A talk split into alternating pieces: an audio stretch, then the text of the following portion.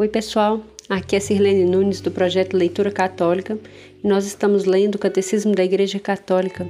Façamos uma oração. Vinde Espírito Santo, vinde por meio da poderosa intercessão do Imaculado Coração de Maria, vossa amadíssima esposa. São João Paulo II, rogai por nós. Meus irmãos, então hoje nós damos continuidade à nossa fala sobre a Igreja. Agora a gente vai falar, o título é A Igreja é Una, Santa, Católica e Apostólica. O parágrafo é 811. É como se fosse a identidade da igreja, né? A igreja ela, ela tem essas características. Ela é una, ela é santa, ela é católica, né? Católica quer dizer universal e ela é apostólica. Começando a leitura no parágrafo 811. Esta é a única igreja de Cristo que, que no símbolo confessamos, una, santa, católica e apostólica. Esses quatro atributos inseparavelmente ligados entre si indicam traços essenciais da igreja e de sua missão. A igreja não, não os tem de si mesma, é Cristo que, pelo Espírito Santo, dá à sua igreja o ser una, santa, católica e apostólica. E é também ele que convida a realizar cada uma dessas qualidades. Só a fé pode conhecer que a igreja recebe essas propriedades de sua fonte divina. Mas as manifestações históricas delas constituem sinais que falam também com clareza à razão humana. A Igreja, lembra o Concílio Vaticano I, em razão de sua santidade, de sua unidade católica e de sua constância invicta, é ela mesma um grande e perpétuo motivo de credibilidade e uma prova irrefutável de sua missão divina. Então, pessoal, aqui, né, a gente já vê aqui uma fala do Vaticano I, que está falando né, uma introdução aqui desses quatro itens. A Igreja Católica ela foi fundada pelo próprio Cristo, né? Então isso já é uma credibilidade e uma prova irrefutável da sua missão divina. A Igreja foi fundada pelo próprio Deus, né? Que Jesus é Deus. A Igreja é por sua fonte deste mistério o modelo supremo e o princípio é a unidade de um só Deus na Trindade, de pessoas, Pai, Filho e Espírito Santo. A Igreja é una por seu fundador, pois o próprio Filho encarnado, Príncipe da Paz, por sua cruz reconciliou todos os homens com Deus, restabelecendo a união de todos em um só povo, em um só corpo. A Igreja é una por sua alma, o Espírito Santo, que habita nos crentes que planifica e rege toda a Igreja, realiza essa admirável comunhão dos fiéis e os une tão intimamente em Cristo, que Ele é o princípio da unidade da Igreja. Portanto, é da própria essência da Igreja ser una. Aí aqui a gente tem uma citação de São, de São Clemente de Alexandria, né? que diz: Que estupendo mistério! Há um único Pai do universo, um único Logos do universo e também um único Espírito Santo, idêntico em todo lugar. Há também uma única Virgem que se tornou mãe e me agrada chamá-la de Igreja. É riquíssimo esse primeiro trecho que nós lemos, porque nós já falamos sobre a ação do Espírito Santo na igreja, né? E é interessantíssimo nós pensarmos nesse Deus trino, né? Uno e trino porque o Espírito Santo é o mesmo, o mesmo Espírito Santo de, da Trindade é o mesmo que move em cada um de nós enquanto igreja. E só o fato de nós termos um Deus é, uno, trino e uno, essa igreja se torna única. Continuando. Contudo, desde a origem, esta igreja una se apresenta com uma grande diversidade, que provém, ao mesmo tempo, da variedade de dons de Deus e da multiplicidade das pessoas que os recebem. É, nós já até falamos sobre isso também, né? Sobre ah, o Espírito Santo que age em cada um de nós e vai agir de formas diferentes em cada um de nós. Na unidade do povo de Deus se congregam as diversidades dos, de povos e de culturas. Entre os membros da igreja existe uma diversidade de dons, de encargos, de condições e de modos de vida. Na comunhão eclesiástica há, legitimamente, igrejas particulares gozando de tradições próprias. A grande riqueza dessa diversidade não se opõe à unidade da igreja Todavia, o pecado e o peso de suas consequências ameaçam sem cessar o dom da unidade. Assim, o apóstolo tem de exortar a conservar a unidade do Espírito pelo vínculo da paz. Efésios 4, 3. Pessoal, esse trecho aqui ele está falando que fazemos parte do corpo de Cristo, que é a igreja, e em nós o Espírito Santo age com vários dons.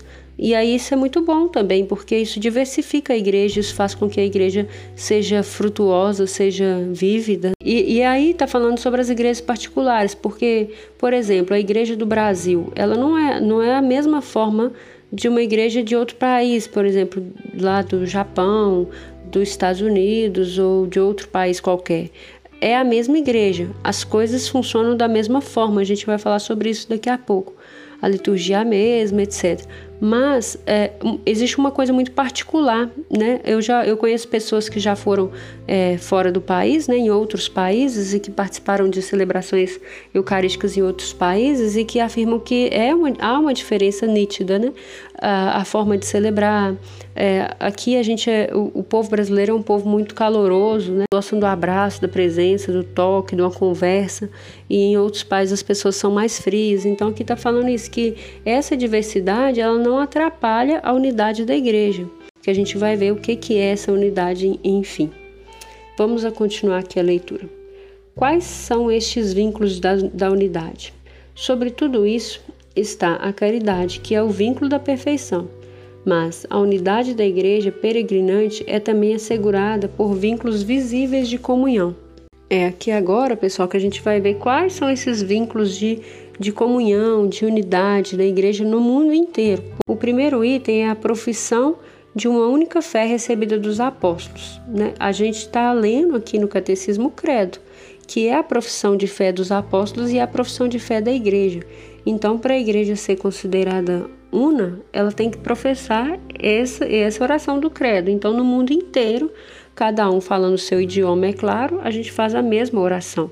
Né? É o mesmo catecismo, inclusive esse que nós estamos estudando aqui, é uma tradução do mesmo catecismo que tem na igreja toda do mundo inteiro. Então, isso é unidade. É, o outro item é a celebração comum do culto divino, sobretudo dos sacramentos. É, essa, isso eu acho uma das coisas mais interessantes que nós temos na nossa igreja porque a missa, a Eucaristia, ela é única no mundo inteiro. Então, se você vai viajar para o exterior e vai, sei lá, mesmo com fuso horário diferente, você vai chegar lá no domingo e vai procurar uma igreja para você participar da missa, para não perder a missa do domingo. E aí você sai daqui do Brasil, não deu tempo de ver, chega em outro país, é a mesma missa.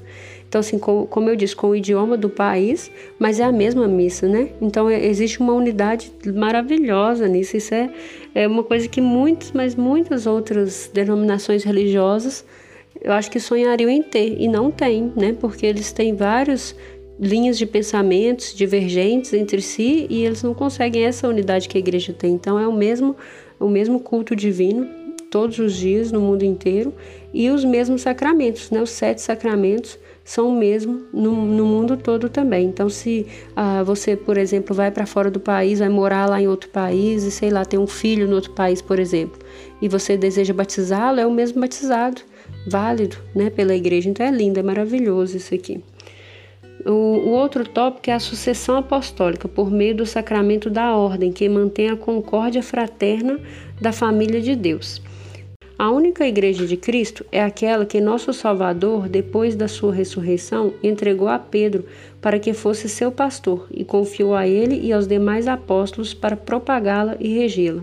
Esta igreja, constituída e organizada neste mundo como uma, so, como uma sociedade, subsiste na Igreja Católica, governada pelo sucessor de Pedro e pelos bispos, em comunhão com ele. Muito legal. Isso aqui é uma coisa que, eu acho que é mais comum no nosso meio, da gente conhecer e entender, né?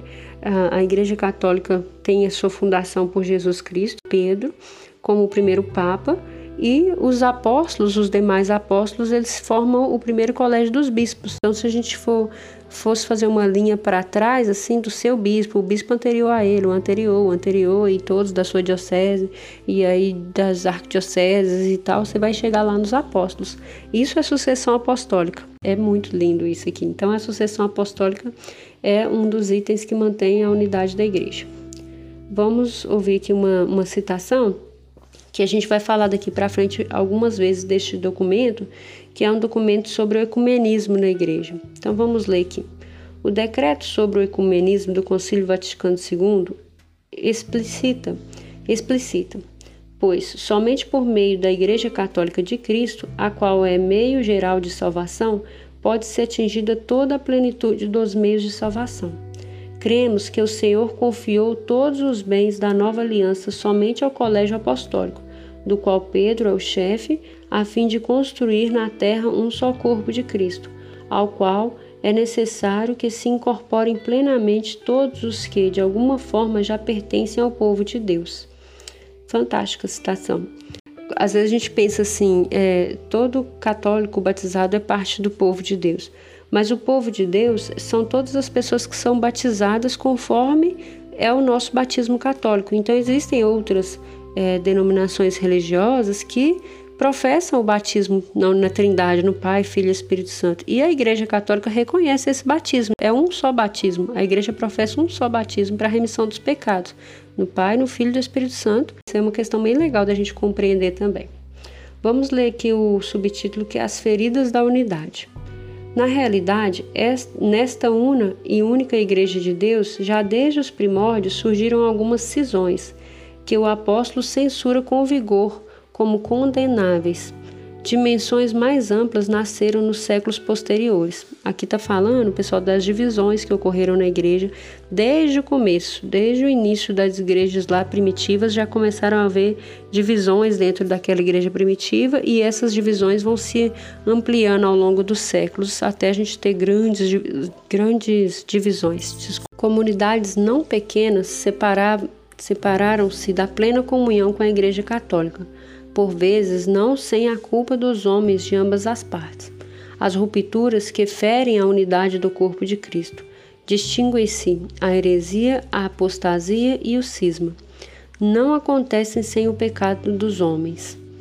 Onde estão os pecados, aí está a multiplicidade das crenças. Aí o cisma, aí as heresias, aí as controvérsias. Onde, porém, está a virtude, aí está a unidade, aí está a comunhão, em força disso, os crentes eram um só coração e uma só alma. Aqui é uma citação de Orígenes, que é um teólogo cristão, né, que faz parte da, da patrística, dos primeiros padres da igreja. Pessoal, aqui está falando dessas rupturas, dessas cisões que a igreja sofreu ao longo do tempo, a maior delas que forma protestante, que aconteceu em 1517, que fez uma grande cisão na igreja, né? eram todas as pessoas é, católicas, e aí houve uma divisão dentro da própria igreja e por Martinho Lutero, e essa divisão fez gerar um, uma nova ramificação que não era mais da igreja, que é, contestava as coisas da igreja, né? que negava vários, vários dogmas da igreja, várias coisas da igreja, e aí foi uma divisão muito gran, grandiosa mesmo, né? e a partir dela várias outras foram surgindo. Vamos continuar lendo para compreender mais. Os que hoje em dia nascem em comunidades que surgiram de tais rupturas e estão imbuídos da fé em Cristo não podem ser arguídos de pecado de separação. E a Igreja Católica os abraça com fraterna reverência e amor, justificado pela fé, justificados pela fé recebida no batismo, estão incorporados em Cristo e com isso, com, é, com razão, são honrados com o nome de cristãos e merecidamente reconhecidos pelos filhos da Igreja Católica como irmãos no Senhor. Bacana isso aqui também, pessoal. É uma explicação, por exemplo, a gente fala dos nossos irmãos separados, quando a gente se refere aos protestantes, por exemplo. É, aqui está falando porque, por exemplo, essa divisão lá de 1517 já tem 500 anos quase, né, que, que aconteceu por aí. E, e as, as pessoas que provocaram essa divisão não são essas pessoas de hoje, essas são gerações que foram nascendo dentro das igrejas protestantes e que estão aí, eles não são culpados dessa cisão, mas eles nasceram lá no protestantismo. E eles são irmãos na fé porque eles são irmãos em Cristo, porque creem. Isso se, como eu já falei lá atrás, se tiverem sido batizados da forma com que a igreja professa o batismo, no Pai, no Filho e no Espírito Santo. E aí sim, porque existem algumas outras denominações religiosas aí que não, não professam, que inventam coisas que não dá nem para explicar. E aí não dá, né? Aí não, não vale. Continuando. Além disso, muitos elementos de santificação e de verdade existem fora dos limites visíveis da Igreja Católica. A palavra escrita de Deus, a vida da graça, a fé, a esperança, a caridade, outros dons interiores do Espírito Santo e outros elementos visíveis. O Espírito de Cristo serve-se dessas igrejas e comunidades eclesiais como meios de salvação, cuja força vem da plenitude de graça e de verdade que Cristo confiou à Igreja Católica. Todos esses bens provêm de Cristo e levam a Ele, e, e chamam por eles mesmos como unidade católica. E aí aqui vem algo muito legal, pessoal, fazendo mais uma pausazinha aqui. É, as igrejas que vão ter unidade, existem igrejas que professam uma unidade com a Igreja Católica, que são igrejas que reconhecem o Papa, é, são igrejas que professam a oração como credo, como nós professamos, são as igrejas que professam os sacramentos, como nós professamos. Que é a unidade católica? O que, que, que a igreja fala quando a igreja diz que ela é una? Ela quer que esses cristãos separados, que estão em outras religiões, em outras denominações, que eles voltem para a igreja, que é a raiz do cristianismo, né? A raiz da igreja. Aí vem todo o, o esforço da igreja em fazer uma conversa, um diálogo ecumênico para que a gente possa ter essa unidade que já vem desde Cristo, né? Ele pediu que nós fôssemos um. O subtítulo aqui é Rumo à Unidade. A unidade, Cristo a concedeu desde o início à sua igreja e nós cremos que ela subsiste sem possibilidade de ser perdida na Igreja Católica e esperamos que cresça dia após dia até a consumação dos séculos. Cristo dá sempre à sua igreja o dom da unidade, mas a igreja deve sempre orar e trabalhar para manter, reforçar e aperfeiçoar a unidade de Cristo, quer para ela. Por isso, Jesus mesmo orou na hora da sua paixão e não cessa de orar ao Pai pela unidade de seus discípulos. Que todos sejam um, como tu, Pai, estás em mim e eu em ti, e que eles estejam em nós, a fim de que o mundo creia que tu me enviastes. João 17, 21.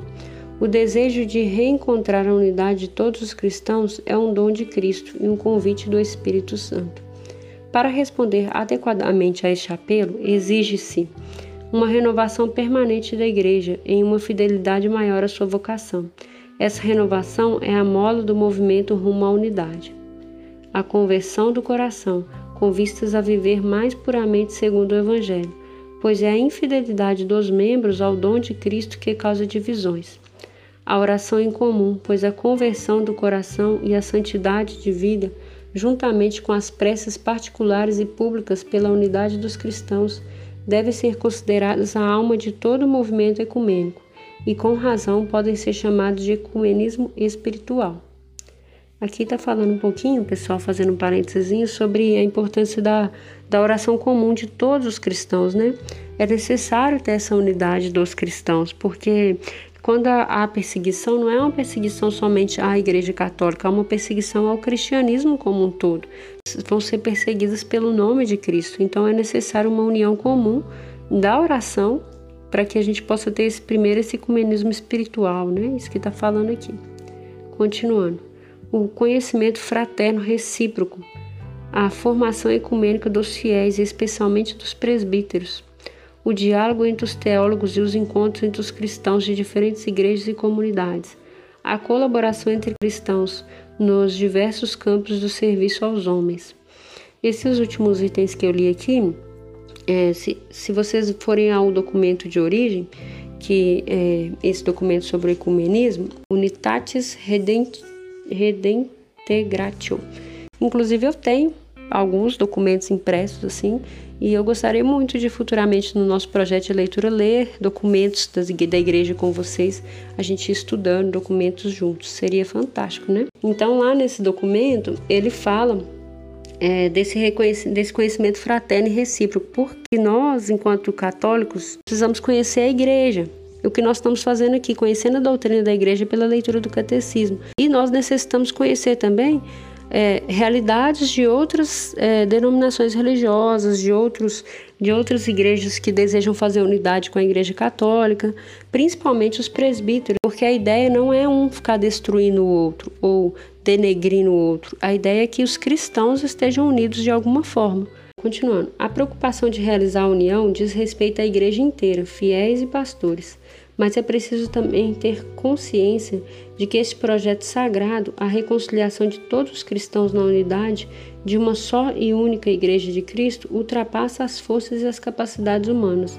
Por isso, depositamos toda a nossa esperança na oração de Cristo pela Igreja, no amor do Pai por nós e no poder do Espírito Santo. Pessoal, então eu vou parar a leitura hoje por aqui. O assunto do ecumenismo ele é muito intrigante, ele é necessário estudo mesmo. A igreja inteira se move para o ecumenismo e isso é muito interessante. Então a gente realmente precisa conhecer, né? Os cristãos são perseguidos. Existe inclusive é, um termo que chama cristofobia. É, é quando as pessoas têm mesmo perseguição, aversão a cristãos e cometem inúmeras infâmias, inúmeras, inúmeras agressões mesmo. Deus abençoe, eu espero que esse áudio enriqueça a sua vida espiritual e nos vemos na próxima.